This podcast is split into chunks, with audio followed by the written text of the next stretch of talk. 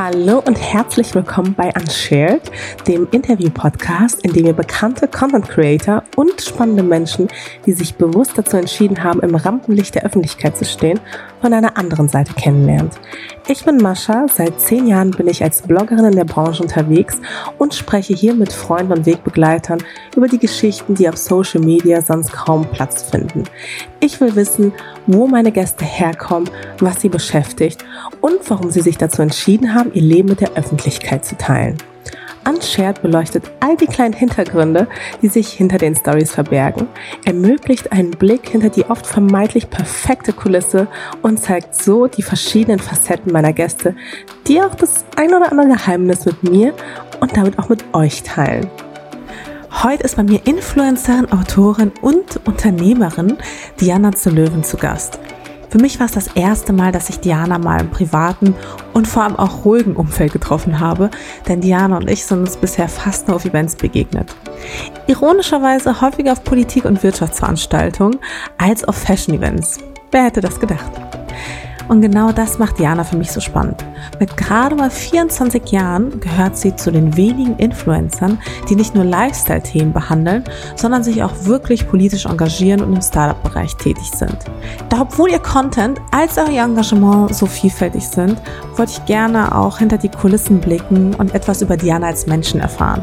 Zum Beispiel, wie definiert sie Erfolg und vor allem, woher nimmt sie all diese Power, die es braucht, um so viele Projekte gleichzeitig zu meistern? Schläft sie nachts überhaupt?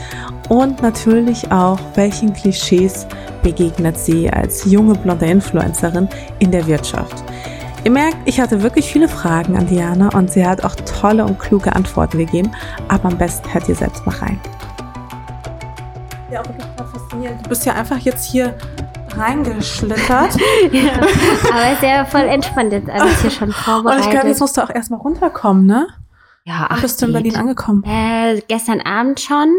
Und ja, wie gesagt, Berlin ist ja, ist immer so meine zweite Heimat, finde ich. Also, beziehungsweise ich komme ja eigentlich aus einem Dorf bei Hessen und lebe jetzt in Köln, aber hier in Berlin ist halt so viel los und ich bin jedes Mal immer begeistert. Also ich habe, bevor ich jetzt hier hingekommen bin, war ich noch bei Miriam Wohlfahrt, heißt sie. Das ist auch eine Gründerin, die hat RatePay gegründet und die ist auch bei Startup Teens, so einer NGO, wo ich mich engagiere. Und äh, da haben wir jetzt auch mal geguckt, was man da alles in Zukunft quasi mit Startup Teens und ihr zusammen machen kann.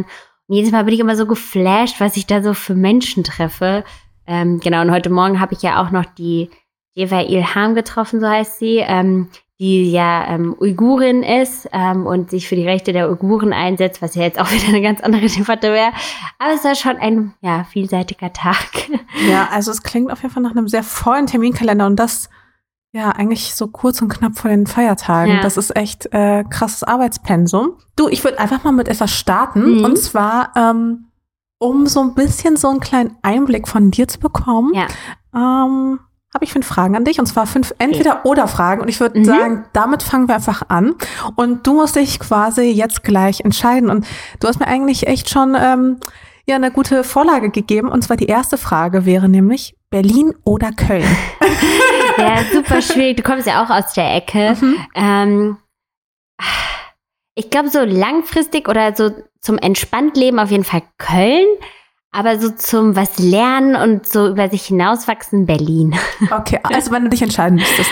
Ah, ich glaube, dann würde ich sogar aktuell Berlin sagen, ja, weil man doch mehr Chancen einfach hat hier. Hier ist so alles, finde ich so. Du ziehst ja jetzt auch nach Berlin, habe ich das richtig ja, gelesen? Ja, also ich will das jetzt so ein bisschen mal testen, weil Köln ja doch irgendwie gefühlt so meine Base ja jetzt schon länger war. Also ich bin zum Studieren nach Köln, aber ich bin ja so oft einfach hier und gerade auch wenn es um Politik geht oder einfach um wirklich so inspirierende Menschen treffen oder sich so ein bisschen leiten lassen, dann geht das hier halt schon um einiges besser als in Köln leider. Ähm, und deswegen will ich dem auch einfach mal eine richtige Chance geben. Okay, aber hast du denn schon so konkret eine Wohnung und sowas? Also nee, weißt du schon, wann? Also ich so wollte das im Januar, sagen okay. wir mal so, testen. Deswegen dachte ich, hole mir genau hol mir ein Airbnb. Okay. Ich habe das auch schon mal mit so anderen Städten so ein bisschen gemacht. Ich finde das immer ganz cool, auch in verschiedenen Stadtteilen.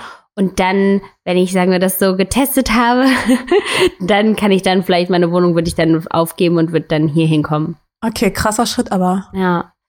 Aber ich, das ist halt gar nicht so ja, leicht. Man hat ja so viele Freiheiten bei uns im Job. Und dann ist ja echt immer so die Frage, was ist so am besten und was ist auch für einen selbst am besten. Und ich habe auch schon immer so gedacht, das ist für mich so zu einfach, auch in Köln zu bleiben, ne? so die erste Stadt, wo man hinzieht eigentlich ist das ja, da muss man ja auch mehr sehen. Voll. So. Also ich habe es zum Beispiel nie bereut. Also ja. ich liebe Köln auch. Ich kann das auch voll verstehen. Man fühlt sich so in Köln zu Hause, finde ja. ich. Also Köln vermittelt ähm, krasse Heimatgefühle, allein wenn man schon so reinfährt und den Kölner Dom ja. sieht und denkt, oh, ähm, das hat Berlin höchstens mit dem Fernsehturm auf eine ganz merkwürdige und kuriose Art und Weise fühle ich mich dem ein bisschen verbunden. Aber ähm, obwohl ja jetzt der Kölner Dom natürlich um einiges schön war, aber ich ich persönlich habe es nie bereut. Also ja. Also ich hoffe, ich hoffe, du bleibst. ähm, nächste Frage: Instagram oder YouTube? Auch eine sehr schwierige Frage wieder, aber ich, ich glaube, ich würde sagen Instagram. Also wenn ich jetzt auch gucke, wo ich mehr Zeit verbringe, dann auf jeden Fall Instagram, aber auch weil Instagram für mich so eine Smartphone-Plattform, äh, Platt Smartphone-Plattform ist. ist und äh, YouTube ist für mich immer noch so ein Laptop-Ding, obwohl die meisten auch meiner Zuschauer das alle am Smartphone gucken. Aber für mich ist YouTube so ein richtiger Fernsehersatz. Und Instagram ist ja wirklich auch so zwischendurch und man findet da ja auch mittlerweile alles und ähm, deswegen könnte ich mir das auch nicht mehr vorstellen ohne Instagram. Okay, nächste Frage. Keine Ahnung, wie ich drauf, also ich weiß schon ganz genau, wie ich drauf kam. Ähm, ich weiß aber auch noch nicht, ob die Followers checken werden. Ich denke schon. Blair oder Serena? Ähm, ich glaube Blair. Wirklich? Ja. Hm, irgendwie schon, weil die doch so ein bisschen ehrgeiziger ist. Und ich glaube, das hat mich bei ihr immer so ein bisschen mehr angesprochen, würde ich sagen, als hm. jetzt so eine Serena. Die war mir, glaube ich, manchmal immer zu freigeistig. Ah, okay. Oder spannend. zu ziellos, was ja irgendwie auch ja, ja. cool ist. Und ich glaube, gerade viele so in meinem Alter, und ich glaube, ich kann mich da auch nicht ganz ausschließen, dass man ja manchmal gar nicht weiß, wo es hingeht. Ähm, aber irgendwie bin ich so Team Blair, würde ich sagen. Okay. Und äh, Mode oder Politik? Ja, dann doch auch Politik. Ja, wirklich. Mm, also ich glaube, gerade so in den letzten, ja, anderthalb Jahren habe ich, glaube ich, auch so ein bisschen, also ich glaube, das ist ja vielleicht bei dir auch so ein bisschen so ein spannender Wandel oder dass man früher fand ich zum Beispiel immer die Fashion Week so, ja, so toll und wollte da einfach mal sein. Das war so mein größtes Ziel, so als Teenager nach Berlin zur Fashion Week zu gehen. Und ich glaube, mit 18, da hatte ich so das erste Mal die Chance gehabt, da hatte ich so die erste einzige Einladung gehabt und dachte so, okay, das reicht mir als Grund. Ich fahre jetzt nach Berlin und war dann da und war so richtig verwirrt auch erstmal von ja auch damals schon dieser Bloggerwelt, weil ähm, ich war halt trotzdem da. Also mit 18 war ich halt auch noch nicht so bekannt oder so eine ja so eine ich weiß nicht, dass ich da so eine Person war, die irgendwie relevant war. Aber ich fand das irgendwie so spannend, so diese ganzen Designer und diese Welt zu sehen. Ich habe auch früher immer diese ganzen Magazine gesammelt und dann immer so die Trends ausgeschnitten und dachte, okay, jetzt ist wieder das in. Und irgendwie, je älter man wird, dann denkt man auch so, ja, das kommt ja wirklich alles wieder.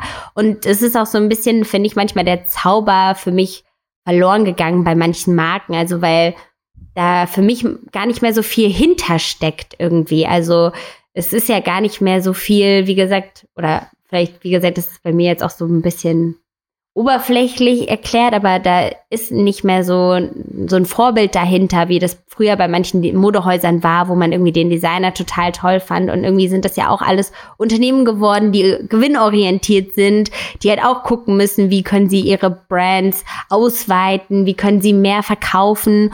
Und dann ist da für mich gar nicht mehr so viel Schönes dahinter, ähm, dass ich dann eher die Politik einfach spannender finde, gerade weil man da wirklich noch was verändern und bewegen kann. Und ich glaube, jetzt ist auch ein spannender Zeitpunkt, auch wo man sieht, auch dass sogar Influencer vielleicht auch nicht nur Einfluss auf ihre Follower haben, vielleicht, sondern auch auf die Politik nehmen können. Aber wenn du dich vorstellst, stellst du dich dann eher noch als Modebloggerin oder als Politik, äh, also Bloggerin sowieso ja. schon mal gar nicht, ähm, aber Mode, hm. ich weiß gar nicht, Mode Content ja, Creator oder Mode. Ich finde das schwer zu sagen. Also ich glaube, wenn ich auch nach meinen, sagen wir, Werbekunden gehe, ist auch immer noch viel Beauty und dann Stimmt. eher dieser Begriff Lifestyle hört sich immer so blöd an, aber auch so verschiedene Produkte, manchmal die so ein bisschen erklärungsbedürftiger mhm. sind. Also Mode ist für mich eigentlich eher wirklich so ein, so ein Nebenthema, aber es gehört natürlich auch dazu, hat ja auch viel noch mit Selbstbewusstsein und sich wohlfühlen zu tun. Aber ich glaube, das ist auch immer so eine Art, wie man da so rangeht. Ne? Manchmal gerade auch so dieses Thema Konsum. Ähm, wenn man mal so durch die Kaufhäuser läuft, ist ja auch immer so, man fragt sich oder ich frage mich viel so, brauche ich das jetzt wirklich, macht mich das schöner oder gerade auf Social Media ist ja auch so, kauft man das jetzt nur, weil man die Vorstellung so toll findet, wie jemand anders da drin aussieht und man selbst ist dann am Ende wieder ganz unzufrieden, wenn man das Kleidungsstück zu Hause hat oder man einfach auch schon happy mit dem, was man hat, ne? Okay, wir sind schon richtig tief drin für, ähm, fünf für einfache entweder oder Fragen. Ich habe aber noch eine. Ja. Ähm, eher emotional oder eher rational? Mm, ich glaube, ich bin eher so ein rationaler Mensch eigentlich, aber trotzdem sehr passioniert bei allem. Also ich höre schon viel auf mein Herz, aber mache mir trotzdem eher dann noch mal lieber ein paar Mal mehr Gedanken, bevor ich jetzt irgendwas überstürze. Ich habe ja jetzt, ähm, also wenn man ein bisschen was über dich lesen möchte, man findet eine ganze Menge. Also dann, du hast auf jeden Fall sehr deutliche digitale Spuren hinterlassen. Ähm, ich wusste teilweise gar nicht, wo ich so richtig anfangen sollte. ja. Ähm, und als ich dann mir deine Podcast-Folgen angehört habe, mir deine Videos angeschaut habe und auch so das ganze Umfeld betrachtet habe, ist mir so eine Sache aufgefallen, die eigentlich immer so ein bisschen im Fokus steht bei allem, was du tust. Und das ist so ein bisschen Wachstum. Mhm. Wachstum, also du hattest ja auch eben ein äh, Buch rausgebracht, Growth. Genau. Und quasi im Zeichen dessen steht halt auch ganz, ganz viel. Deswegen ich finde, das ist eigentlich ein total spannendes Thema, vor allem auch ein spannendes Thema für ja Anfang des Jahres, weißt ja. du, wo viele sich vielleicht noch mal neu finden oder ähm, du hast ja auch viele Follower, die zu dir aufschauen und deswegen werden wir heute ganz, ganz viel über Wachstum, ja. glaube ich, auch sprechen, weil das eben so dein dein Fokusthema ist, würde ich sagen. Und ähm, da fiel mir erstmal ein, so woher kommt eigentlich dein Wachstumsantrieb? Mhm. Also ich glaube, es kommt so ein bisschen ja, ist das vielleicht auch erst über die letzten Jahre so entstanden, weil ich halt eigentlich aus so einem ganz normalen, ja, ich komme aus so einem kleinen Dorf und meine Eltern sind beide so typische Beamte und früher was für Beamte? Das, ähm, bei Lehrer? der Postbank. Ah, okay. Und, genau und äh, beim Finanzamt, was manchmal ganz äh, hilfreich ist, wenn es um so Steuerfragen geht. Ähm, aber meine Eltern, die hatten so ihr Leben lang eigentlich in den gleichen Job und irgendwie war das da oder ist es in meinem Dorf so normal, dass man Ausbildung macht und dann macht man seinen Job. Und dann gründet man irgendwie noch eine Familie und baut ein Haus. Aber irgendwie hört dann so das Lernen da auf. Und das fand ich schon immer so traurig, irgendwie, weil ich auch manchmal das Gefühl hatte, die Leute waren nicht so offen, sondern waren eher so von der Einstellung immer so verschlossen, gerade auch neuen Dingen gegenüber. Und ich finde, das gerade sieht man auf dem Dorf auch. Ne? Genau, ne? auch noch immer ähm, bei super vielen Themen wie verschlossener manchmal die Menschen leider sind und irgendwie viele Vorurteile haben. Und ich habe dann so in meinem Studium ja relativ, glaube ich, nach dem ersten Semester auch viele Gründer kennengelernt zum Beispiel, weil ich mich einfach immer für neben meinem Studium auch für Dinge interessiert habe. Also ich habe BWL studiert und ich fand immer an der Uni zu Köln, ich habe immer so gesagt, man bekommt die Theorie, aber die Praxis muss man sich halt selbst suchen. Und da habe ich zum Beispiel auch mal den Thomas Bachheim kennengelernt. Den finde ich einfach total inspirierend. Der hat die Code University gegründet in Berlin. Das ist so eine Hochschule, die bringt Jugendlichen praxisorientiert Programmieren bei. Und so Leute haben mich dann einfach so inspiriert, immer auch was Neues zu lernen, weil er, er zum Beispiel auch so diesen Ansatz hatte, ne, dass sich einfach Dinge immer verändern oder auch auf Social Media. Als ich ja dann immer mehr in diesem Job drin war, habe ich auch gemerkt, man kann ja nicht immer das Gleiche machen, sondern man muss sich ja auch immer ein bisschen neu erfinden oder neue Dinge dazulernen, damit es auch für die Follower spannend wird. Also wenn ich jetzt ja vielleicht nur mich mit einem Thema befasse, ob das für zehn Jahre Content reicht, ist halt dann schwierig. Aber wenn ich mir auch immer neue Dinge erarbeite oder neue Dinge dazukommen, dann bringt das ja auch irgendwie meinen Followern was. Und mir ist einfach so dieses Thema lebenslanges Lernen irgendwie ganz wichtig weil ich einfach selbst so neugierig bin und deswegen möchte ich das immer so ein bisschen auch an meine Zuschauer rantragen. Du sagst, du kommst aus, aus so einem typischen deutschen Elternhaus, würde ich ja. jetzt einfach mal sagen. Ähm, würdest du eher sagen, dass deine Eltern dich stark auch so gefordert und gefördert haben oder dass sie dich eher haben so ein bisschen wachsen lassen wie so eine Blume und du konntest dich halt dadurch auch eher selbst entfalten? Also, also war da eher so ein bisschen ja. Druck hinter oder oder kam der Druck von, von dir aus, von mhm. innen heraus? Also ich glaube, das war eher so schon immer von mir aus so eine Sache. Also meine Eltern haben mich schon immer bei allem so unterstützt und gefördert. aber die waren auch bei vielen Sachen, also gerade so, als ich angefangen habe, so mit 14 habe ich angefangen, so Dinge ins Internet zu stellen.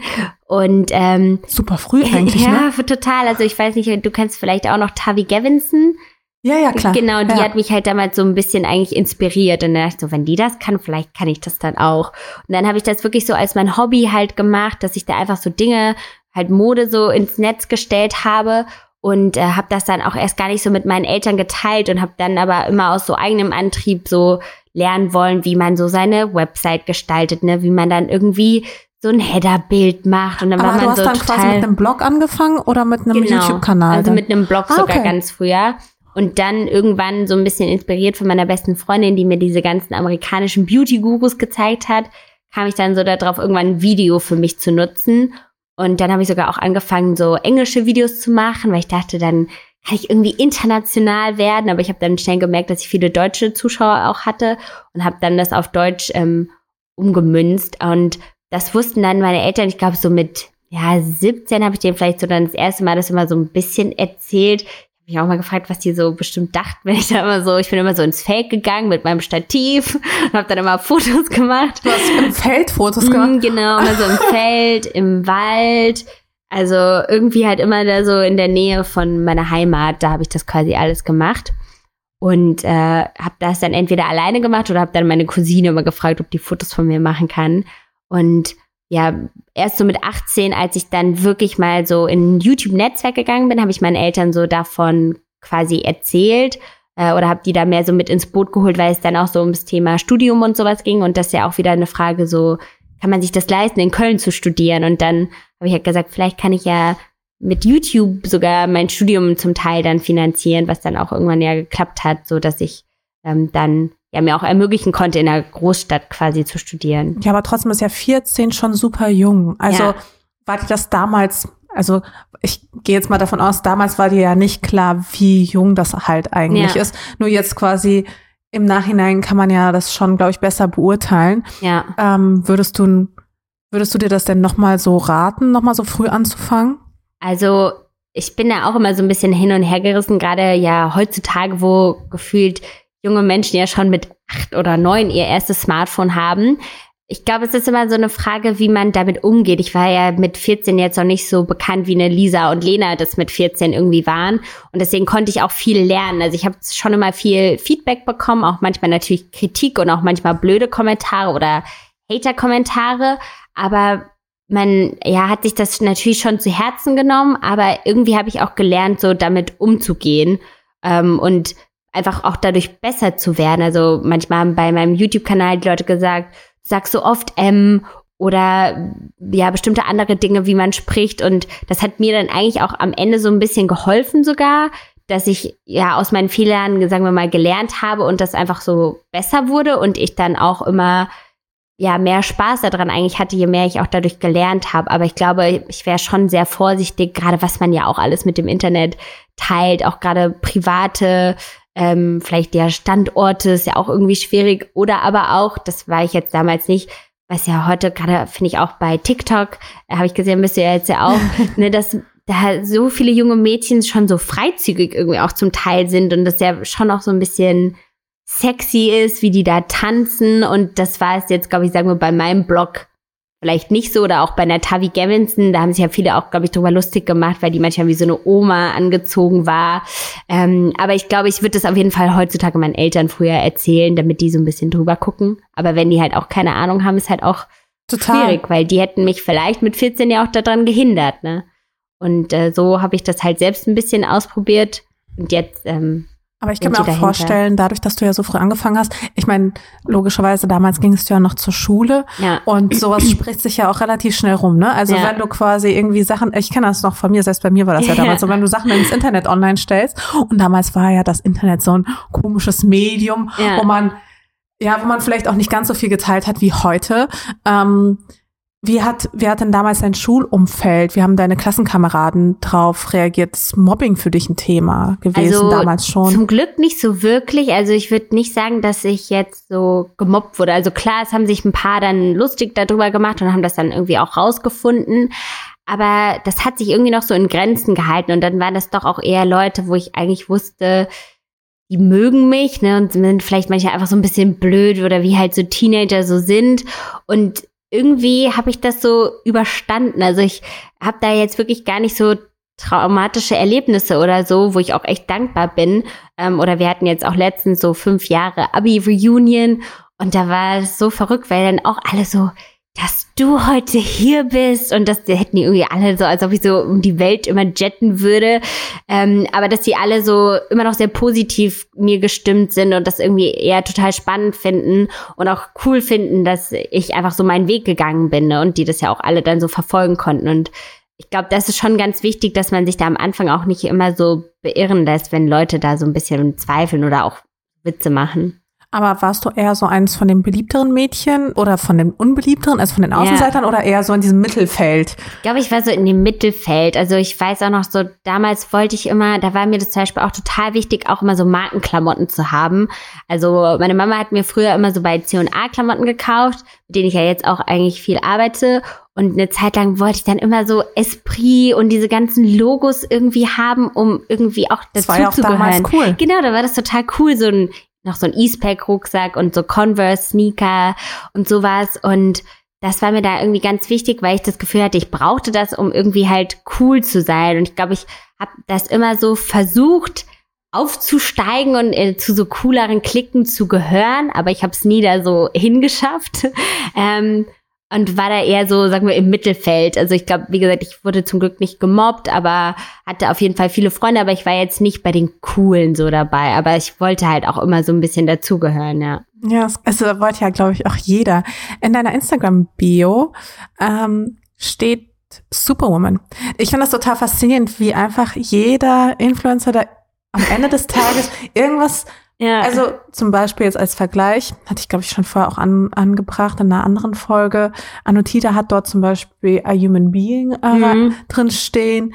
Ähm, also jeder hat was komplett Unterschiedliches drin stehen. Bei dir steht Superwoman. Ja. Da bin ich wirklich kurz mal so drüber gestolpert. Huch, was, wie definierst du denn den Begriff für dich? Was, was macht eine Superwoman aus? Was ist eine Superwoman? Ja, ich glaube, eigentlich ist es so ein bisschen für mich auch immer so eine Motivation, auch mal mehr stolz auf sich zu sein. Ich finde auch immer diesen Vergleich, dass man so sein eigener Cheerleader halt sein soll, zum Beispiel, finde ich auch immer ganz schön, weil man sich ja oft auch so klein redet und dass man einfach auch mal sagt, ja, man ist so eine Powerfrau, man zieht es einfach irgendwie auch durch, man ist stolz auf äh, das, was man tut. Und das ist ja für jeden irgendwie auch individuell definierbar. Und ich finde es aber wichtig, dass man das auch immer mal ja so ein bisschen reflektiert und auch mal positiv betrachtet und stolz auf sich ist. Und deswegen habe ich das da so reingepackt. Okay. An sich, also das erste, ich weiß noch, wo ich ähm, quasi das erste Mal was von dir gehört ja. habe oder ähm, dich irgendwie auf dem Radar hatte, bin ich so ein bisschen über deinen Namen gestolpert. Mhm. Das klingt jetzt vielleicht, also du bist ja damit ja. aufgewachsen. ähm, du heißt Diana zu Löwen. Mhm. Das ist dein echter Name, richtig? Ja, genau. Ähm, hast du dir schon mal vielleicht überlegt, also ich, es ist jetzt nur eine fixe Idee, ja, ja aber ich habe, ähm, ich, hatte, ich hatte so eine Theorie im Kopf. Ja. Und ähm, ja, Diana bedeutet, ja, das weißt du ja sicherlich, aber ich glaube, die Menschen ja. draußen wissen es nicht unbedingt, die wie das Licht glänzende. Diana hat einen mythologischen Ursprung und geht auf die römische Göttin des Mondes, des Lichts und der Jagd zurück. Zudem galt die Göttin als Beschützerin von Frauen und Mädchen. Mhm. Und äh, ich finde, das ist total zutreffend auf dich. Hinzu kommt natürlich noch eben der Nachname ja. zur und Löwen. Also es hat einerseits ein bisschen was, so einen adligen Charakter. Ja. Und dann noch das Löwen. Also ein, der Löwe ist ja ein sehr, sehr starkes Symbol. Ja. Ein machtvolles Symbol. Das steht für den Anführer. Würdest du sagen, dass allein dein Name dich schon so geprägt hat, dass du vielleicht wirklich zu der Person geworden bist, die du bist. Mhm. Ich meine, wenn du jetzt, ich weiß nicht, äh, jetzt ähm, Lisa Müller beispielsweise. Ja. Nein, also ja, Würde, das, hättest du dich anders entwickelt? Ja. Was denkst du? Also ich finde das auch manchmal total spannend, wenn man sich so die Bedeutung von Namen äh, anguckt. Ich habe auch eine Freundin, die zum Beispiel auch nur auf Frauen steht und ihr Name bedeutet auch die Männer abwehrende oder so. Das finde ich auch total ähm, interessant. Und ich heiße tatsächlich Diana, ähm, weil mein Vater oder in meiner Familie gehen ähm, alle auf die Jagd oder alle auf die Jagd ist jetzt übertrieben, aber mein Opa, mein äh, Vater und mein Onkel, also damit bin ich halt groß geworden, auch so ein bisschen mit ist diesem Thema. Ist das für Thema. dich ein Konflikt gewesen? Also für Oder mich heute ist das für nicht, dich noch ein Konflikt? Aber für viele. Also ich glaube, man will, kann damit halt einen riesen Fass aufmachen und jeder sieht auch dieses Thema Jagd oder Jäger ganz unterschiedlich. Die einen sehen das so als die Beschützer des Waldes und andere sehen die als Mörder. Und das ist halt super schwierig, da auch immer, ja, eine Balance oder zu sagen, also ne, da gibt es, finde ich, auch kein Schwarz-Weiß. So, ich weiß halt, wie meine Eltern damit umgegangen sind, oder ich kann auch sagen, wie, äh, dass das bei uns natürlich so die Tiere, also mir hat das eher geholfen, so die Natur zu verstehen und auch man weiß dann wirklich, wo kommt dann das Fleisch her. Aber isst du denn noch Fleisch? Ähm, ich esse eigentlich kein Fleisch, aber ich würde jetzt zum Beispiel, wenn mein Vater jetzt was gejagt hätte, würde ich das schon essen. Also da ist, weil mir, da, mir geht's da mehr um die Herkunft so von diesem Fleisch. Und ob das jetzt, ne, wenn man sich das anguckt, wie das heutzutage in manchen äh, Farmen ist, das ist ja wirklich schrecklich oder grausam, was man da sieht. Aber wenn ich jetzt weiß, wie der eigentliche Ursprung ist ähm, und man das wieder so ein bisschen, sagen wir, zurück zu den Wurzeln macht, dann finde ich das nicht schlimm, weil ich ja, wie gesagt, damit groß geworden bin, wie irgendwelche Tiere bei uns aufgeschnitten wurden, äh, tatsächlich. Und man sieht das dann alles aber man lernt ja auch sehr viel dadurch. Und wie gesagt, das fand ich für mich nie schlimm, aber ich habe dann irgendwann in der Schule gemerkt, dass ganz viele damit natürlich Probleme haben. Und ja, und ich heiße halt dann Diana, die Göttin der Jagd, einfach weil das einfach so dieser Bezug zur Jagd ist und der zur Natur tatsächlich. Also, ja. Okay. Ich finde auch die Beschützerin der Frauen und Mädchen, finde ich, ist total ja. Schön. Ich weiß auch nicht. Total. Eine meiner engsten Freundinnen heißt auch Diana. Und sie sieht sich da auch sicherlich auch als Beschützerin von Frauen und Mädchen. Ähm, ist auch eher männerabwehrend ja. in dem Sinne. Und aber hm, du hast jetzt die Frage nicht so richtig beantwortet. Glaubst du, das hat dich schon geprägt, dein Name irgendwie, vielleicht auch nur unterbewusst? Hm, so ein bisschen schon, ja doch. Also, weil ich glaube, die Leute treten mir vielleicht auch so ein bisschen anders entgegen und es wirkt natürlich viel schöner, wenn man Diana zu Löwen irgendwie sagen kann als vielleicht, wenn man jetzt so einen Standardnamen hat. Also ich glaube schon, dass ähm, das irgendwie auch viel ausmacht, wie man so auch von außen wahrgenommen wird und wie man das dann auch nach außen trägt. Also ich glaube, das hat mir auf jeden Fall geholfen. Ja, würdest du sagen, dir wurde das quasi dann schon so dieser Wachstumsgedanke oder vielleicht auch der Erfolg auch schon so in die Wiege gelegt? Das glaube ich nicht so. Also das finde ich auch immer schwer zu sagen, woher das bei jedem Einzelnen manchmal so kommt, ne, wie sich Leute so entwickeln, weil, wie gesagt, meine ähm, Familie, die sind alle ja, die, also die leben auch alle noch quasi in diesem Dorf in der gleichen Straße so. Und ich bin so die Einzige, die sich dann mal so getraut hat, auch die, ich war die erste, auch die studiert hat und die dann auch mal so was ganz anderes irgendwie gemacht hat. Ähm, und da ist wirklich eher so das Internet, was mich so geprägt hat. Also, dass ich irgendwie damals so auch dann auf sowas wie so ein Lookbook gegangen bin und dann so Blogs gelesen habe und mich so richtig in dieser Internetwelt so zurechtgefunden habe, wo vielleicht andere dann doch manchmal vielleicht mehr auch draußen waren oder einfach andere Sachen gemacht haben. Da war ich dann so im Internet unterwegs und habe da schon Leute kennengelernt. Ja, kann ich voll verstehen. ähm, du bist Sternzeichen Stier, stimmt das? Mhm. Da dachte ich mir auch so, also da kommen echt ein paar Faktoren zusammen, ja, so von so ganz grundlegende, ja. die ich sag mal, es vielleicht schon mal einfach begünstigen. Ja. Ähm, und über den Stier, ich muss zugeben, ich hatte relativ wenig, also ich wusste nur, dass du halt eben auch Hörner hast. Ja. Und ähm, genau, über, über den Stier, man sagt ihm ja nach, dass er sehr naturverbunden ist. Und das hast du ja auch vorhin auch von dir behauptet. Ähm, dass Beständigkeit wird groß geschrieben, dass ähm, ja auch die Stiere gerne Verantwortung tragen und relativ pragmatisch sind ohne ja. dich jetzt allzu gut zu kennen, würde ich sagen, das trifft schon ja. ganz gut zu. Und eins, das fand ich auch sehr ja, spannend, insbesondere wenn wir über das Thema Wachstum sprechen, auch persönlichen Wachstum. Stiere möchten aufbauen, hegen und pflegen. Sie lieben alles, was wächst und gedeiht. Mhm. Ähm, wahrscheinlich ist das eher auf Natur und auf Pflanzen bezogen. Ich glaube, das ist aber auch ein ganz schöner Satz, um ihn auf persönlichen Wachstum ja. zu beziehen siehst du dir auch selbst gerne beim Wachsen zu? Also ich glaube, mir ist es auf jeden Fall wichtig. Es ist natürlich immer gar nicht so leicht zu definieren, aber ich habe das gerade auch dieses Jahr gemerkt, wenn man sich mal so konkrete Ziele irgendwie setzt, dann kann man da auch viel besser natürlich messen, ob man jetzt wächst, wie ich wollte ja ähm, eigentlich einen kompletten Marathon laufen dieses Jahr. Da war ich aber dann verletzt, aber habe äh, einen halben gemacht, also bin einen halben gelaufen und schon alleine das Training irgendwie für so einen Marathon war eine totale Herausforderung, aber man hat so viel dazugelernt oder dass ich dann, ähm, also quasi letztes Jahr im Dezember habe ich mich so bewusst entschieden, okay, ich möchte jetzt mich mit den Europawahlen befassen und da wirklich so von Dezember bis äh, Mai die Leute mitnehmen. Und diese einzelnen Steps, das hat mir total geholfen, auch selbst immer Neues zu lernen, weil man sich dann auch nochmal wieder ganz anders in so Dinge reinfuchst irgendwie. Und das ist mir schon wichtig, mir da immer so einzelne Etappen immer zu setzen, wo ich die Leute auch mitnehmen kann und wo ich halt selbst auch was dran lerne, ja. Aber hast du beispielsweise die Tatsache, dass du keinen ganzen Marathon, sondern in Anführungsstrichen, ja. ich bin ja auch im Halbmarathon ja, genau. in diesem Jahr gelaufen. Äh, das ist ja trotzdem sau anstrengend ja. und es braucht auch ein bisschen Vorbereitung, obwohl ich, ich selbst war nicht mal vorbereitet. ähm, würdest du, bist du eher so der Typ, der dann sagt, naja, ich wäre trotzdem gerne einen Ganzen gelaufen und kannst deswegen den Erfolg des Halben nicht so richtig anerkennen? Oder ist das vollkommen fein für dich? Also ich glaube mittlerweile zum Glück nicht mehr, also dass ich da nicht mehr so traurig die ganze Zeit bin. Klar, man ist vielleicht immer mal, dass man denkt, die Zeit hätte besser sein können und so weiter. Aber eigentlich bin ich wirklich so echt dankbar für das, was ich so gelernt habe. Ich habe ähm, viel mit einer Laufpartnerin ähm, immer zusammen gemacht oder bin mit ihr gelaufen. Und schon allein da habe ich gemerkt, einfach wenn ich mit jemandem laufe, laufe ich so viel schneller. Und das war für mich eigentlich so mit das größte Learning, dass das viel motivierender auch manchmal sein kann und da jeder auch individuell einfach gucken muss.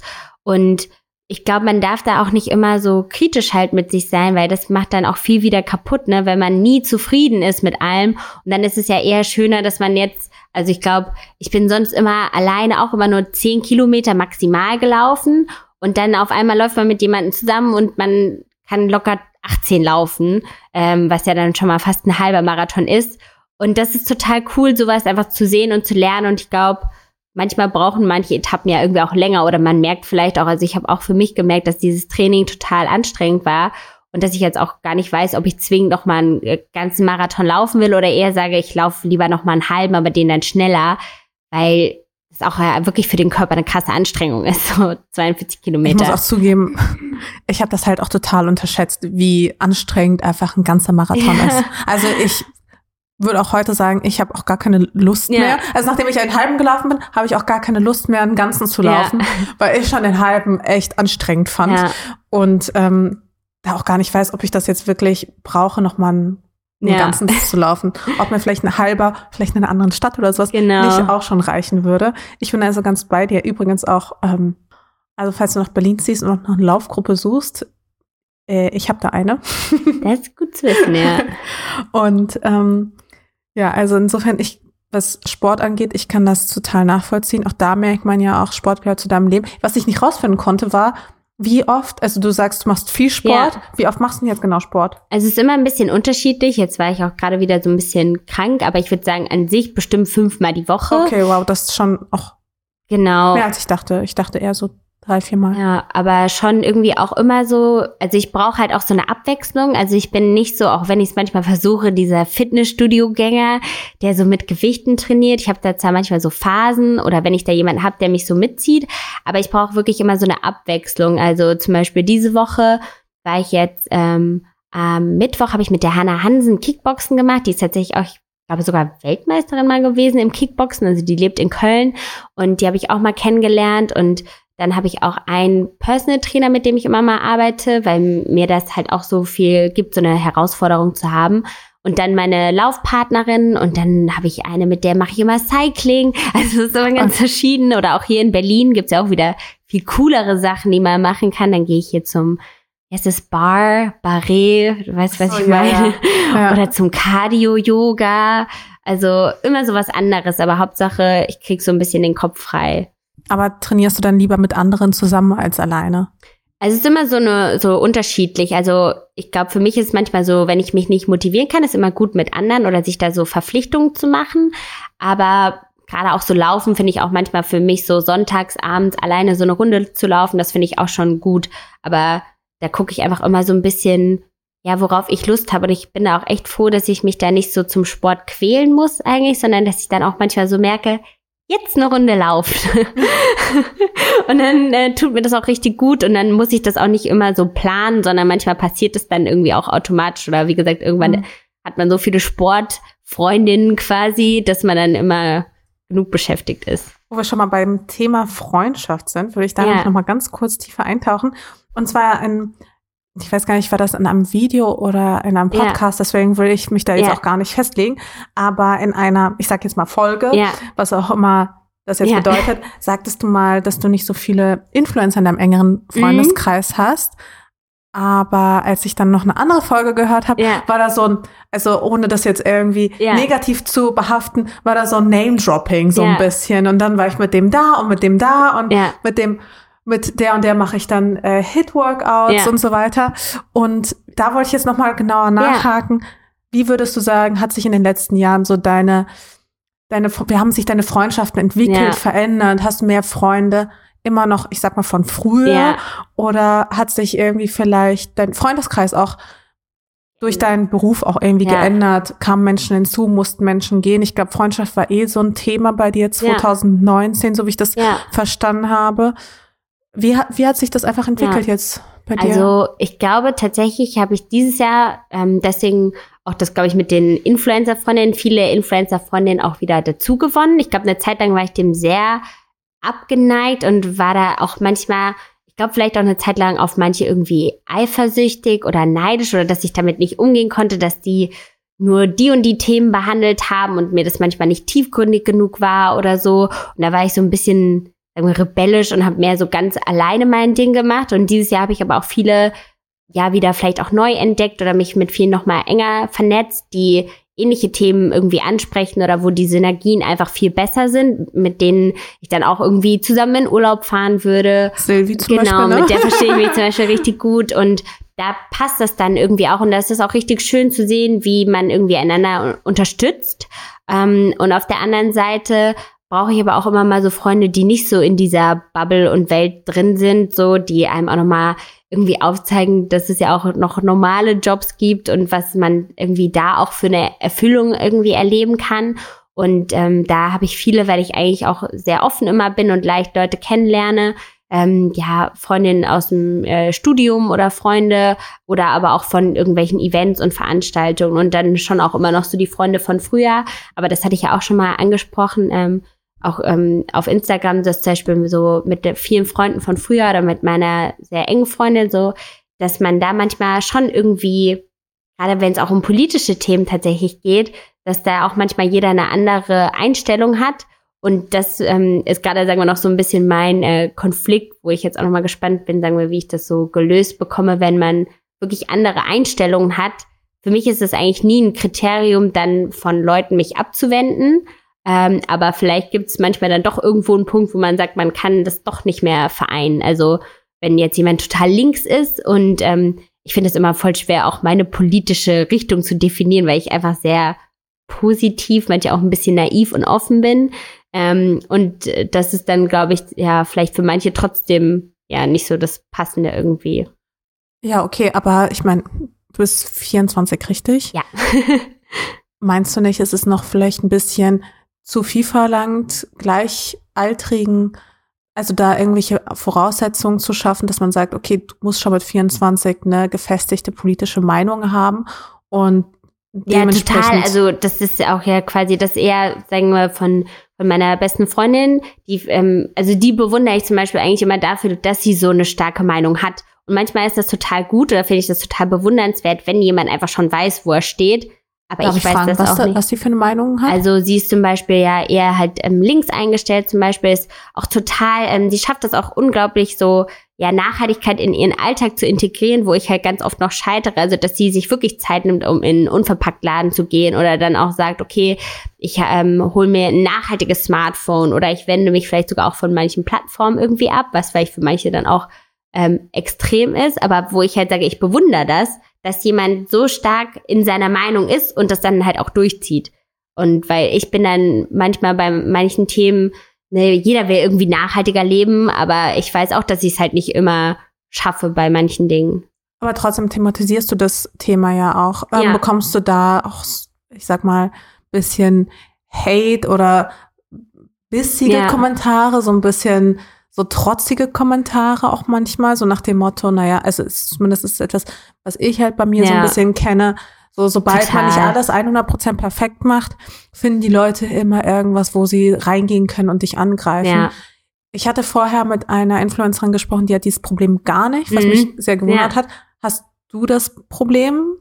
Ja, schon. schon ja. Also ähm, aber ich glaube, manchmal macht man vielleicht auch das so ein bisschen größer, als, ähm, als man denkt. Oder ich glaube, man muss einfach viel mehr dahinter stehen. Also so merke ich das eigentlich ähm, bei verschiedenen äh, Debatten oder auch Kampagnen, wo ich jetzt auch immer mal entscheiden muss, arbeite ich jetzt mit dieser Firma zusammen oder nicht. Und ich finde es für mich auch manchmal immer voll schwierig zu sagen, darf man jetzt noch mit denen arbeiten oder nicht. Manchmal ist es ja auch, manche Firmen hat man früher richtig bewundert und jetzt denkt man so, die sind so, so ein schlimmer Konzern, aber dann guckt man auch wieder die Leute dahinter an und sieht, dass das vielleicht da auch gar nicht so negativ aussieht.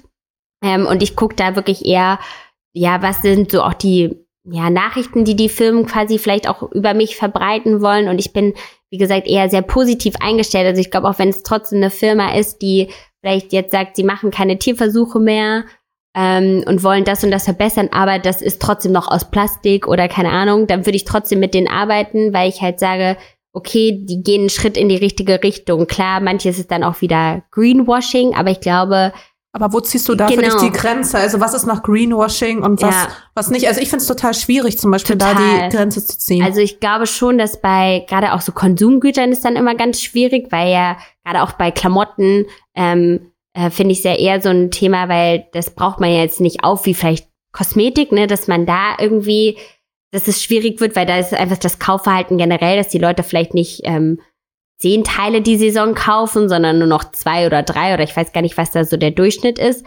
Aber ich finde bei so ähm, ja Kosmetik, wenn man da wirklich sagt, das ist eine Firma, die versucht halt ja, die, die Verpackung irgendwie zu reduzieren und achten da wirklich auf die Inhaltsstoffe. Und ich glaube, manchmal ist da auch jeder kleine Schritt schon wichtig, als dass man alles dann sagt, das ist nicht genug.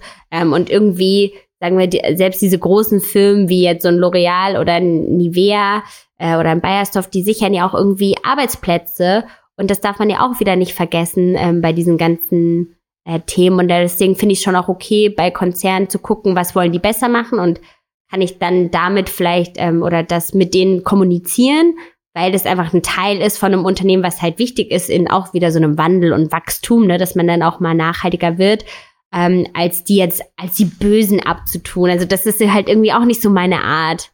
Also es klingt alles auch so ein bisschen, also es klingt sehr stark danach, dass du auch deine Rolle als Influencer auch immer wieder hinterfragst mhm. und auch mal wieder ja, auch immer wieder hinterfragst, wofür du stehen willst und welche Verantwortung du trägst, was ja auch wieder zu deinem ja. Sternzeichen passt. Also ich wollte eigentlich keine Sternzeichen äh, Sachen eigentlich generell in diesen Podcast mit reinnehmen, aber ich finde, bei dir bietet sich das so an. Sorry dafür, für alle, die sich da nicht interessieren. Für, aber ähm, zurück zum Thema kurz Verantwortung. Siehst du dich auch langfristig eigentlich auch als Influencerin? Weil du hattest mal erwähnt, ähm, du kannst dir schon noch vorstellen, weiter zu studieren, Master zu machen. Ja. Also. Aber willst du trotzdem weiterhin Influencerin bleiben oder willst du komplett in einen anderen Bereich ja. rein? Startup scheint ja auch so ein bisschen spannend für dich zu sein. Genau. Du hattest ja auch eine App entwickelt. Genau. Ähm, und jetzt bist du wahrscheinlich auch gerade oder es klang so ein bisschen, als wärst du schon wieder an einem neuen Projekt dran. Ja, also ich habe auf jeden Fall immer viele Ideen. Hm. Ich glaube, ähm, was mir mittlerweile ganz gut hilft, also früher war mir das auch immer so wichtig, oder früher ist immer so übertrieben gesagt, ne? ich bin ja 24, aber so, ich glaube mit 21, 20, da war mir das so wichtig, nicht Influencerin zu sein oder ich sag ja auch voll oft eigentlich diesen Begriff und viele wollen das ja gar nicht. Aber ich finde das gar nicht so schlimm, weil es stimmt ja irgendwie, dass man Leute auch beeinflusst, ja, aber auch irgendwie total oft in einem positiven Maße. Und ich ja, beeinflusse ja irgendwie schon Leute, seitdem ich halt auch ein Teenager bin. Und ich kann mir das, glaube ich, nicht vorstellen, wie das wäre, wenn ich das auf einmal so ausschalten würde, dass es das nicht mehr geben würde. Die Frage ist vielleicht dann nur, in welchem Ausmaß das dann natürlich ist. Also ich kann mir schon auch vorstellen, nochmal andere Projekte irgendwie umzusetzen, wo ich so dahinter stehe. Also mir ist schon so dieser Mehrwertgedanke irgendwie auch wichtig. Also Aber ich, den hast du ja auch als Influencer. Genau, also dass der jetzt bei meinem Content dann irgendwie da ist, aber auch wenn ich jetzt irgendwie ein Produkt machen würde, ich glaube, ich könnte jetzt nicht ähm, sagen wir auch ein Klamottenlabel, so blöd es ist auch, oder ich habe das ja auch zum Beispiel bei Xenia gesehen, wo ich das total spannend fand. Ähm, aber da muss, müsste bei mir dann auch was so dahinter stecken, ähm, ohne dass ich jetzt das Gefühl habe, man kann so leicht Geld verdienen, indem man irgendwas rausbringt. Ähm, das ist dann immer so die Frage, ähm, wie man das so macht. Zum Beispiel, ich mache ja trotzdem auch Schmuck ähm, mit einer Firma, also ähm, mit Six, mit, mit Beeline, so heißt sozusagen die Firma dahinter. Und da finde ich es da auch, liebe ich das voll, sich so kreativ irgendwie auszuleben, aber auch so dieser Firma immer so mitzugeben, ja, die Leute wollen übrigens auch, ähm, dass man das und das reduziert und das ändert und bei der Verpackung, ob man da nicht das machen kann. Also da sehe ich auch meine Rolle nicht nur als die, die da so Schmuck designt, sondern eigentlich auch wirklich so einer Firma mitzuhelfen, wie die digitaler werden können. Und das finde ich dann eher auch das Spannende, ne?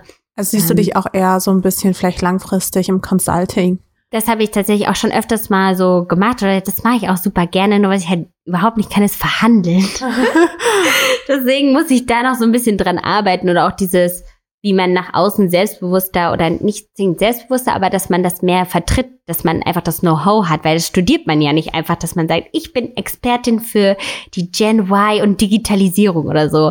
Aber eigentlich mache ich das total oft, dass ich auch manchmal Startups berate zum Beispiel. Ich habe auch in ein Startup zum Beispiel investiert äh, was ich total cool finde, weil ich mir auch vorstellen könnte, das mehr zu machen, wenn es halt coole Projekte gibt. Also ich glaube, sowas in die Richtung kann ich mir schon vorstellen, da das so ein bisschen auszubauen, weil mir das auch Spaß macht, auch diese Vielfalt. Ich könnte mich halt auch, glaube ich, schwer auf ein Thema festlegen. so. Kann ich auch sehr gut nachvollziehen. Wenn wir noch mal ein bisschen so weiterspinnen, also noch eine Frage. Ja. Du meinst, du kannst dir aber vorstellen, noch einen Master zu machen. Mhm. In welche Richtung? Ähm, da habe ich mal geguckt, also es gibt ja dann entweder die Option Master oder MBA. MBA ist ja auch viel so berufsbegleitend und da gibt es einen, der heißt äh, Sustainability Leadership, was halt auch so ein bisschen das kombiniert, da geht so darum, wie Unternehmen ja langfristig nachhaltiger werden können und wie man diesen Wandel so mit begleitet, weil das finde ich halt einfach total wichtig. Auf der einen Seite, wenn es ums Digitale geht, aber auch um äh, Nachhaltigkeit. Irgendwie bedingt sich das ja auch zum Teil so ein bisschen und gehört ja auch irgendwie also für mich zum Teil auch zusammen, wenn man ein bisschen innovativer ist und vielleicht auch auf digitaler Methoden setzt, ähm, kann man ja auch viel vielleicht äh, umweltmäßig sparen. Das klingt total spannend. Kann man das in Berlin oder Köln äh, studieren? Das ist ja jetzt in Cambridge tatsächlich. Ah, ja. Könntest ähm, du dir ähm, vorstellen, dahin zu ziehen? Das wäre so ein ähm, Part-Time-MBA, wo man quasi nicht direkt dahin ziehen muss. Und ich finde es halt so verrückt, weil das eigentlich sogar günstiger ist als an manchen Privatunis in Deutschland. Also man stellt sich das so, wow, so ein Cambridge MBA. Aber eigentlich, ähm, glaube ich, wenn man da eine ganz gute Bewerbung hinschickt, hat man auch gute Chancen angenommen zu werden und ähm, es lässt sich trotzdem gut finanzieren im Vergleich, wie gesagt, zu manchen ähm, privaten Unis, mhm. die halt auch super teuer sind, wo man gar nicht so viel geboten bekommt. Hm, verrückt, hätte ich jetzt auch ja. gar nicht erwartet. Wir haben vorhin über Startups gesprochen. Ja. Wir haben uns ja auch schon auf dem einen oder anderen yeah, Startup-Event yeah. getroffen. Ähm, du hast ja, also für, bei dir, du brennst halt auch für das Thema. Ich finde es halt auch total spannend. Bei mir yeah. ist der Bezug eher durch meinen Freund, ähm, der ja auch ein Startup hat und wo ich versuche, ihn quasi zu unterstützen und da auch so ein bisschen tiefer in die Welt eintauche. Und mir ist halt eine Sache aufgefallen und da würde es mir einfach interessieren, ob du das ähnlich empfindest. Ich habe manchmal Schwierigkeiten damit, wenn ich Männern aus der Startup-Welt begegne. Mhm. Erstens, generell ernst genommen zu werden. Zweitens, ernst genommen zu werden, nachdem ich gesagt habe, was ich beruflich mache. Und drittens, ich habe, ich weiß nicht, wie es dir geht, aber ich habe so wirklich so das Gefühl, also es ist ein einziger, also vor allem in meiner Gegenwart oder so wie ja. ich es mitbekomme, ein einziger sorry, dass ich das einfach so sage, aber einfach ein einziger Schwanzvergleich. Mhm. So, weißt du, wird der dann ausgerollt und dann wird erzählt, so, was derjenige macht und wie geil er ist und wie cool er ist und wie gut er sich auch in der digitalen Welt auskennt und dass ich so das kleine mhm. Mäuschen für ihn bin. Empfindest du das nicht auch so? Also gerade ja. auch, ich sag mal, weil du ein bisschen jünger bist und vielleicht auch mit dem ein oder anderen Klischee auch ja. bestimmt kämpfen musstest? Klar. Also zum Teil schon, aber ich bin manchmal immer wieder erstaunt, wie ähm, positiv mir die Leute doch gegenüber dann treten. Also auf der einen Seite, wie gesagt, ich glaube, so meine erste Berührung war halt ähm, damals mit dem Thomas Bachem, als er mal einen Vortrag gehalten hat und dann habe ich ihm so erzählt, ja, du solltest, wenn du eine Uni gründest, was mit Influencern machen, damit du Studenten bekommst oder so. Ähm, und da war er aber dann auch irgendwie, also kamen wir irgendwie ganz nett in Austausch und er war auch sehr so, wie so ein Mentor eigentlich für mich, dass er auch total hilfsbereit war. Er hat mich zum Deutschen Gründerpreis mitgenommen, wo ich auch dachte, krass, da nimmt er einfach so ein, so ein junges Mädchen irgendwie mit, die halt so auf Social Media Sachen macht. Und ähm, so sowas hatte ich eigentlich dann schon öfters so an Gründern, die ich kennengelernt habe, aber dass die eigentlich immer so ein bisschen so, ich glaube, die haben eigentlich eher gemerkt, dass ich einfach dafür brenne und fanden das dann irgendwie spannend. Oder auch wenn ich jetzt, ich habe ja zum Beispiel auch letztens mit dem Philipp Amthor mal einen Tag verbracht ähm, und da hatte ich auch so das Gefühl, ähm, dass er das schon irgendwie auch spannend findet, natürlich, was ich irgendwie mache. Natürlich profitiert er ja auch von meiner Reichweite, ähm, aber dass man da auch das Gefühl hat, die Leute sind einem offen gegenüber oder sehen auch, dass da mehr dahinter steckt als vielleicht eine Blondine, die auch mal, die ein hübsches Kleid anhat und sich schminkt irgendwie. Und da bin ich eigentlich sehr dankbar, dass so mein Eindruck doch von dieser Startup-Welt sehr positiv ist. Gerade auch von, sagen wir, den Frauen, die ich kenne, weil, wie gesagt, es gibt schon sehr, sehr viele Männer in dieser Welt. Ähm, aber die Frauen, die ich kenne, da habe ich so richtig das Gefühl, da ist so viel Unterstützung hinter, was ich so toll finde, also dass da auch nicht so ein, ja, aber die ist ja erfolgreicher oder so, sondern dass jeder einfach auf sich guckt und einfach guckt, wie kann man aber den anderen unterstützen. Und das finde ich ganz wichtig, dass man so dieses Vergleichen so ein bisschen rausnimmt ähm, und eher einfach dann andere unterstützt und einfach in seiner Passion aufgeht. Und wenn wir nochmal über Klischees sprechen, was ist so ein Klischee, was andere vielleicht von dir denken, was halt gar nicht zutrifft?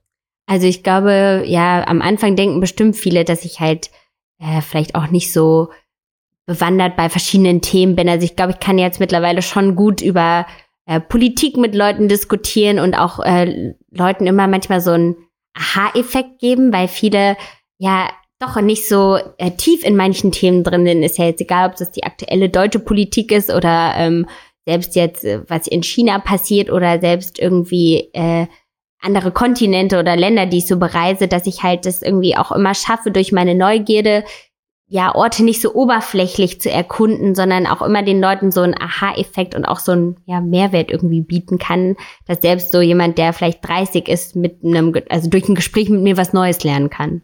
Hm. So. Ich weiß auch nicht, mir kommt die ganze Zeit so ein Bild, während du sprichst.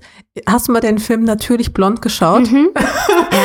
Und ich muss irgendwie die ganze Zeit daran denken, an diese, wer war das, Reese Witherspoon, ja, genau. ne? an genau. diese ehrgeizige ja. Reese Witherspoon, ja. die einfach, ähm, ja, ich glaube Jura war es, die die Jura-Welt ja, aufmischt, genau. weil die wäre dann wahrscheinlich eher so die Politikwelt, ja.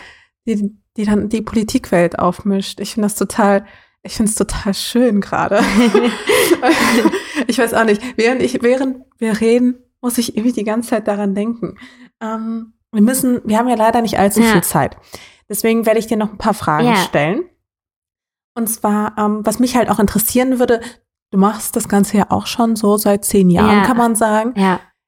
Das prägt einen ja schon und man erlebt ja auch einige Dinge. Was war so das Verrückteste, was du erlebt hast? Ich habe jetzt mir hier aufgeschrieben, also als Influencerin, also ja. also bezogen auf deinen Job, ich habe mir jetzt aufgeschrieben, feiern mit David Getter, what the fuck?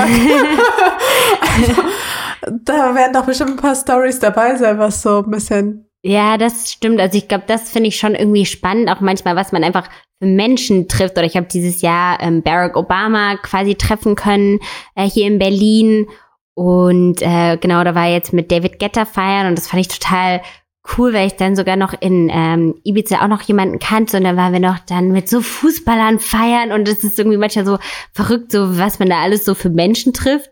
Und da so einen Einblick halt zu bekommen, aber dass man dann doch irgendwie auch wieder sieht, ja, manchmal wie normal diese Leute irgendwie sind. Also gerade bei einem David Getter fand ich das so spannend, als ich auch mit ihm gesprochen habe, der war so ganz bei mir. Der hat nicht so auf sein Handy zwischendrin geguckt, der hat so gelangweilt gewirkt, sondern der hat sich einfach Zeit für mich genommen und hat dann irgendwie auch echt coole Worte einfach so gesagt. Und das finde ich dann manchmal doch sehr schön, dass das nicht immer so ist, so negativ abgetan, so diese Stars oder so, sondern dass das ja auch irgendwie Leute sind, die manchmal auch einfach ihr Hobby zum Beruf gemacht haben.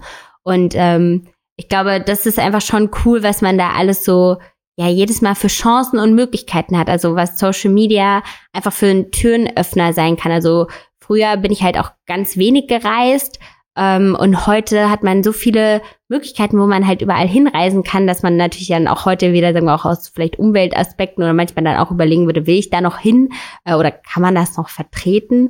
Äh, aber man lernt ja auch jedes Mal total viel und das ist halt wirklich das Tolle. Ähm, ja, ich glaube, so was ich mal auch cool fand, ich war mal mit äh, Maybelline bei der Tokyo Fashion Week und das fand ich auch mal cool, so einen Einblick da wieder in, in eine ganz andere Modewelt zu bekommen. Ähm, Genau, und sonst eigentlich ja einfach diese. War das das Verrückteste? Hm, also so verrückt weiß ich jetzt gerade gar nicht, was Oder da so, so das Absurdeste war. Aber ich glaube, das war dann echt eher sowas, ja, wie dann fast sogar das so feiern, äh, ja, mit so David Guetta oder jetzt zum Beispiel im letztes Jahr in New York, das fand ich auch total spannend. Da bin ich aber auch eher wieder über so andere Freunde, dass man da auch in so eine High Society Welt irgendwie manchmal reinrutscht und dann ist man bei irgendeinem so Millionär auf so einer Hausparty. Und das ist so verrückt, wie manche Leute einfach so leben und man kann da halt dann mal so einen Einblick reinwerfen, weil früher war das immer für mich halt so voll begehrlich, aber heute merke ich auch, glaube ich, so, dass man ja auch manchmal wieder hinterfragen kann, wie viel Geld brauche ich denn eigentlich und wie viel will ich denn verdienen quasi?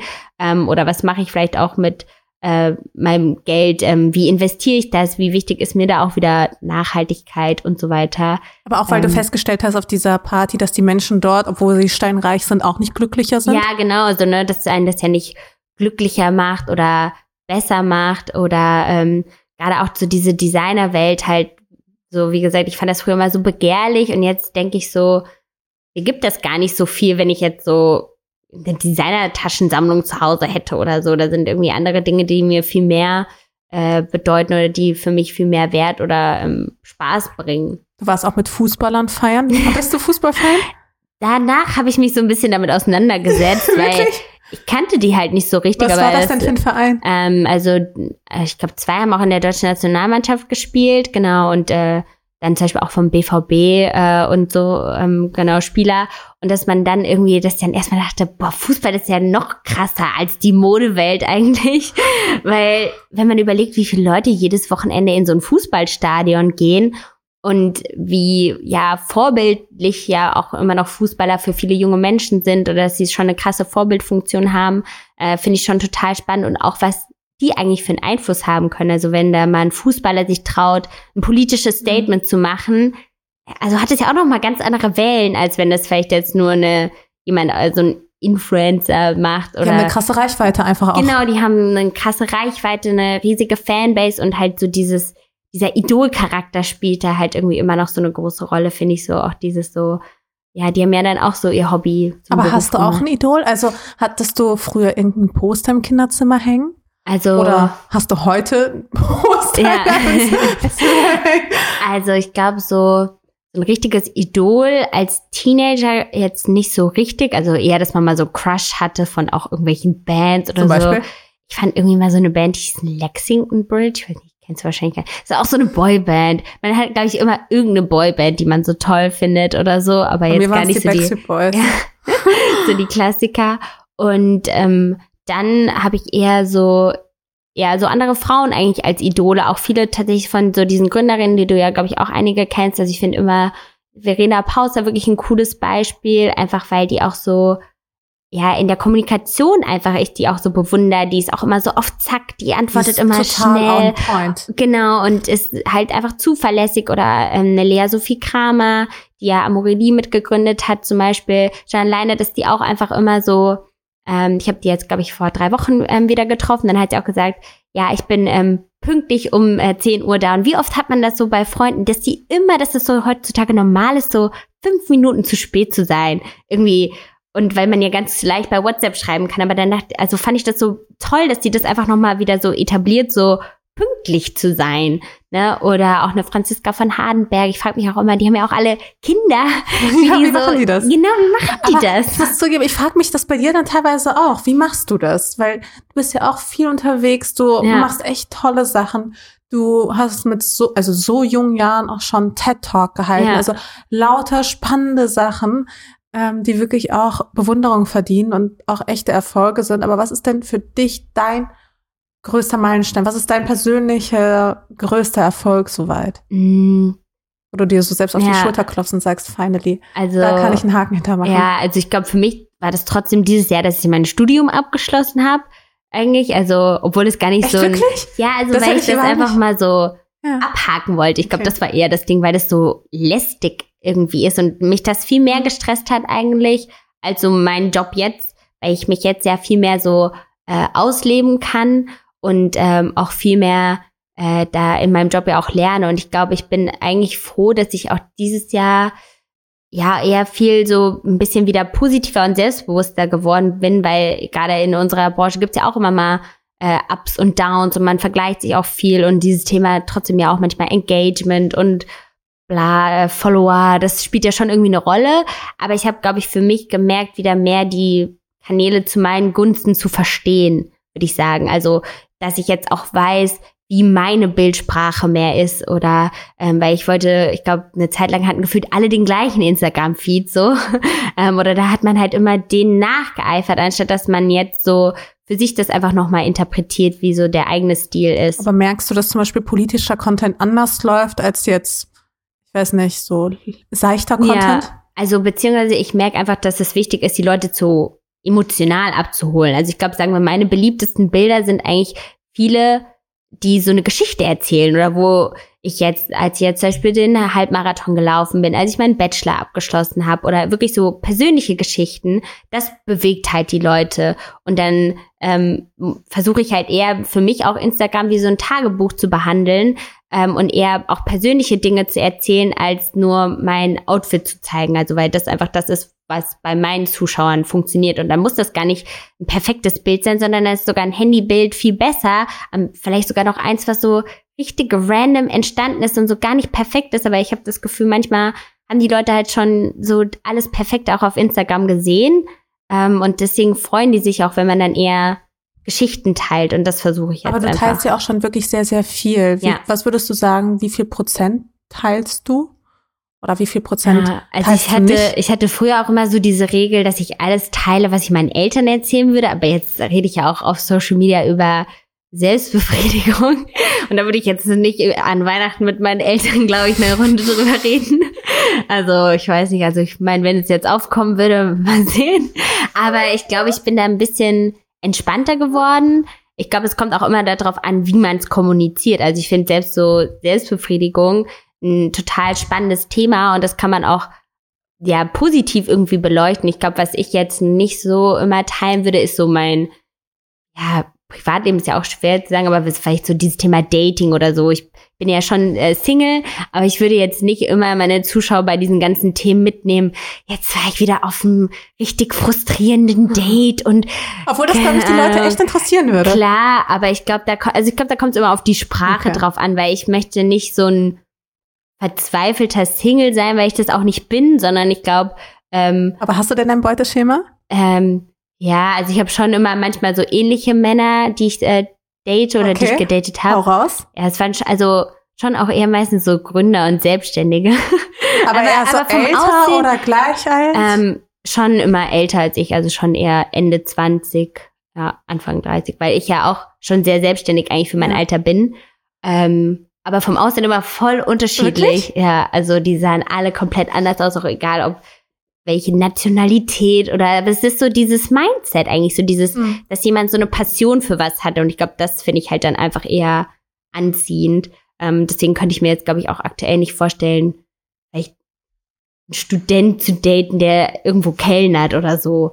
Aber das kann man ja auch nie so sagen. ja, wo Aber die Liebe dann hinfällt. Ne? genau, aber da finde ich es eher für mich, glaube ich, wichtig, dass ich das eher, wie gesagt, auch dieses, ja, das ist gar nicht so leicht, wie man das so kommuniziert, weil auf Social Media ist ja schon viel dieses, Leute lieben ja auch eher so diese Pärchengeschichten nach dem Motto, man hat so die perfekte Beziehung ähm, und das kriegt man ja auch manchmal gar nicht mit, wo so die Probleme sind ähm, und dass man da aber auch einfach sagt, so wie gesagt, wie so das Single-Leben sein kann, aber es ist ja auch viel Einstellungssache und ich glaube, viele machen sich das auch immer so ein bisschen negativ, aber man kann da ja auch einfach anders rangehen.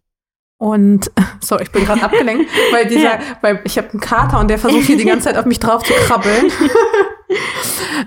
Was ich echt faszinierend fand, also jetzt mal ganz ohne Scheiß, du arbeitest ja auch ziemlich viel und ich glaube, das kommt halt einfach automatisch, wenn man selbstständig Ja. ist. Du hast zwar auch von dir gesagt, du bist ein Flummi und du ja. kannst auch super viel packen, aber ich war total erstaunt, dass du es ja trotzdem irgendwie schaffst, analoge Bücher zu lesen. Also ich sage analog ja. quasi wirklich gebundene ja. Bücher, die man jetzt nicht hört, sondern äh, wo man sich Zeit für nehmen muss. Ja. Wo nimmst du diese Zeit her? Mm, äh. Oder wie, wie, wie machst du das? Ich schaffe das wirklich original nicht. Ja. Normales, also ich habe ein paar Bücher bei mir liegen, aber es dauert halt echt lange, bis ich ein Bundesbuch einfach lese. Bei so Audiobüchern geht das super schnell. Ich glaube, bei mir hat das auch viel manchmal mit dem Buch zu tun, weil ich finde, es gibt wirklich Bücher, die ziehen sich so richtig und manche, die packen mich dann einfach so sehr, dass ich das dann so schnell durchlesen will. Und dann ist es auch so in jeder freien Minute, also oder wenn ich jetzt in der Bahn bin äh, oder dann morgens äh, oder abends dann eher nochmal vom Einschlafen, was man sich auch viel vornimmt, aber dann doch nicht so macht. Aber wenn ich ein gutes Buch habe, dann funktioniert das auch. Hast du ein Lieblingsbuch? Mm, also Lieblingsbuch, also ich habe auf jeden Fall einige ähm, habe ich auch immer bei Instagram so ein Highlight, wo ich das immer mal so empfehle. Aber mein letztes, was ich jetzt super spannend fand, war das von Daria Daria. Das fand ich wirklich richtig das gut. Das habe ich auch gelesen. Ja, das war total schön geschrieben einfach und ja. sehr Ehrlich. Ehrlich, genau, ne? Ehrlich und packend so. Ähm, aber ich finde auch zum Beispiel von Sheryl Sandberg, die ist ähm, COO bei Facebook. Ähm, das fand ich auch total spannend, äh, von ihr so die Biografie zu lesen. Und ich bin halt auch immer noch so ein Riesenfan von Harald Welzer, so heißt er. Der ist so ein ähm, Philosoph und äh, Historiker und der schreibt auch viel über halt die aktuelle Gesellschaft und äh, dieses Thema Postwachstum, also dass die Wirtschaft ja nicht immer nur wachsen muss.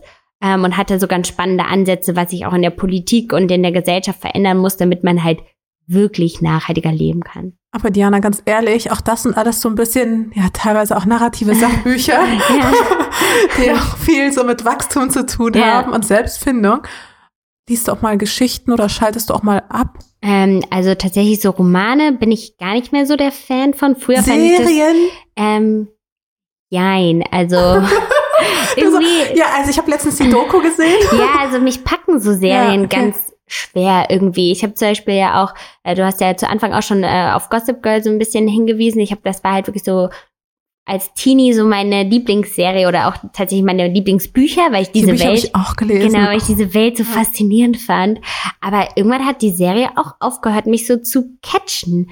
Und es gibt echt irgendwie wenig Dinge, von denen ich so, also so Serien oder so. Ich glaube, ich habe Haus des Geldes angefangen, die ich so begeistert finde. Und ich frage mich auch immer, ja, ich glaube, irgendwie habe ich das mittlerweile so drin, auch als ich jetzt mit Silvi zum Beispiel im Urlaub war und wir da Leute kennengelernt haben irgendwann hat sie auch so gesagt, du redest ja mit jedem über Politik. Und sie war, glaube ich, so richtig so, wie, wie schaffe ich das, immer so eine Brücke zu schlagen? Also, dass man nicht nur über, könnt ihr auch einfach über seine Haustiere reden oder über irgendwas und ich rede dann trotzdem über die Politik und Gesellschaft eines Landes.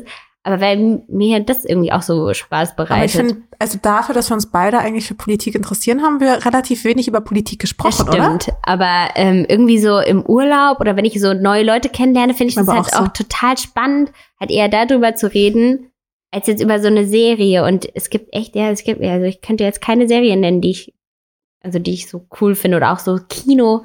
Hier viel zu selten eigentlich ins Kino, so. Ja. Okay, das klingt alles ultra, ultra effizient. Du musst ja leider los. Ja. Ähm, deswegen, ich habe eine abschließende ja. Frage, die ich allen stelle. Ja. Und zwar, hast du heute etwas geteilt, was du bisher noch nie geteilt hast? Äh, ich glaube, ich weiß gar nicht, oder habe ich das schon mal öffentlich gesagt mit den Fußballerfeiern und so? äh, das habe ich, glaube ich, noch nicht Aber so viel warum erzählt. Hast, war es dir unangenehm peinlich? Ich glaube, es ist ja auch immer, wie man sich so etabliert oder so. Und ich finde auf der einen Seite das immer total cool. Und da, ich habe mich immer gefragt, wie lernt man dann immer so Leute kennen? Ähm, in Ibiza. ähm, aber ich glaube, das auf jeden Fall. Und auch das Jagdthema, glaube ich, weil ich habe das da schon mal so ein bisschen angesprochen. Aber ich ich würde es auch gerne noch mal mehr ansprechen, aber da weiß ich auf jeden Fall, dass ich mich auch darauf vorbereiten muss, dass Leute dem sehr negativ gestimmt sind. Aber ich glaube, mittlerweile ne, lernt man ja auch, dass jeder andere Meinungen hat. Und ich merke auch immer mehr, wie wichtig das ist, dass ich einfach mir meine Meinung bilde und auch dann dahinter stehe und die anderen halt ihre Meinung äh, ja, den ihre Meinung lasse. Ich glaube, es kommt aber auch stark auf die Kommunikation ja. an. Also wie du Sachen formulierst und genau. wie du sie Menschen irgendwie näher bringst. Ja. Und ich glaube, wenn das quasi ohne einen Vorwurf oder auch vielleicht mit, ja, einfach auch mit dem Hintergedanken entsteht, dass das ja auch irgendwo ein Teil deiner Familie und deiner Identität ist, dann ähm, sind da Menschen, glaube ich, auch ja. gar nicht so streng. Ja. Also insofern, ich bin zum Beispiel auch, ich habe da auch meine Probleme mit dem Jagen, aber ja. ich verstehe auch, also normalerweise versteht man ja auch den Sinn davon. Genau. Ja. Also es machen ja Menschen auch nicht immer einfach nur aus genau, zum Spaß genau. an der Freude, um Tiere zu töten, sondern weil es ja leider teilweise auch notwendig ja, ist. Und ja, und wie gesagt, weil es, glaube ich, schon auch noch Leute braucht, die das so verstehen, so die Flora und Fauna und da einfach noch so einen Überblick behalten. Aber ja. Danke, dass du das mit mir geteilt Gerne. hast. Auf Wiedersehen. Bis ja, zum nächsten Mal. Bis dann. Tschüss. Das war eine knackige Folge mit Diana zu Löwen. Es ist wirklich beeindruckend, wie sie das alles unter einen Hut bekommt und auch wie reflektiert und neugierig sie ihren Weg geht. Zwischendurch habe ich mich ehrlicherweise gefragt, was zur Hölle ich mit 24 Jahren so gemacht habe. Und die Antwort darauf wollt ihr wahrscheinlich nicht wissen. Ihr Ehrgeiz und ihr Wissensdurst jedenfalls wirken auch auf mich geradezu ansteckend und ich kann echt nicht anders, als meinen Hut vor ihr und auch ihrem Engagement zu ziehen. Sie ist klug, sie ist selbstbewusst, sie ist zielstrebig und vor allem ist sie ein fantastisches Vorbild für ihre Follower und auch ihre ganze Generation, finde ich. Und genau das ist ja auch das Ziel dieses Podcasts. Häufig wird die Social Media Branche belächelt und auch die Menschen in dieser Bubble. Was für Klischees bin ich nicht schon alles begegnet? Am häufigsten werden Influencern aber ein Mangel an Selbstreflexion vorgeworfen, aber natürlich spielen auch Faulheit und Egozentrik eine Rolle. Ganz so, als würde man ein bisschen Kaffee trinken gehen hier und da und ein paar Bilder machen und schwuppsdiwupps ist man Influencer und selbstverständlich auch reich. Mich nervt das ehrlich gesagt und deswegen ist es mir wichtig, Content Creator so zu zeigen, wie sie wirklich sind, nämlich menschlich. Wenn ihr findet, dass mir das gut gelingt, dann lasst es mich auch gerne wissen und helft mir die Message dieses Podcasts zu verbreiten. Ist egal ob Sternchen, Reviews oder Stories. Ich bin für jeden Support dankbar und freue mich, wenn ihr auch zur nächsten Folge wieder einschaltet. Mein nächster Gast ist dann nämlich die Ex-YouTuberin und Schauspielerin Nilam Farouk. Bis dahin, tschüss!